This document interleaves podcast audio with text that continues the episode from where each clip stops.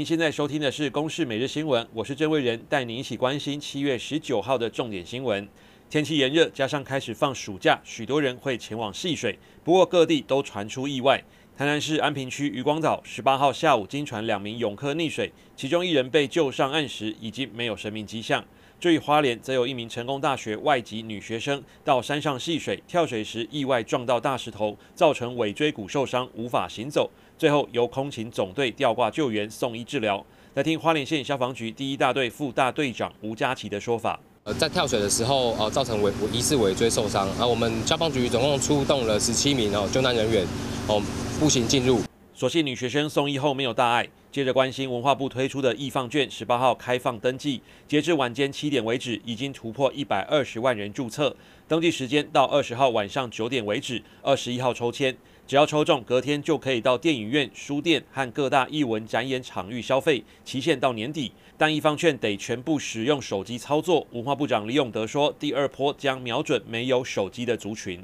这个专案呢会跟四大超商合作哈，所以你不必透过手机，你可以走进超商哈，那么用你的健跑卡哈，就领领那个口罩的那个口罩的模式了。另外，十八号是邮局开放购买三倍券，首次遇上假日。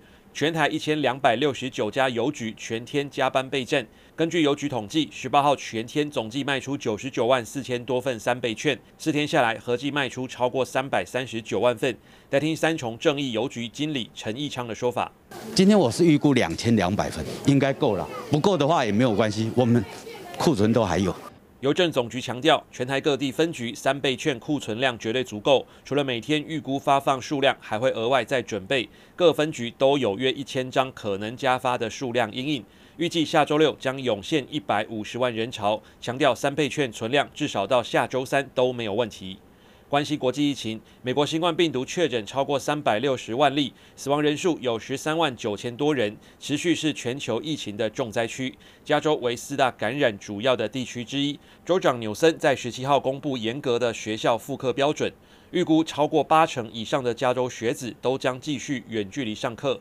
疫情也让南韩的失业率飙高，冲击到今年的基本工资调整。原本资方要求供体时间，希望调降最低工资，劳方代表却认为大家日子难过，薪资应该加得比以前更多。最后政府提出一个折中方案，把最低时薪从八千五百九十韩元调高到八千七百二十韩元，大约等于新台币两百一十三元，涨幅只有百分之一点五，创下历史新低。以上由公视新闻制作，谢谢您的收听。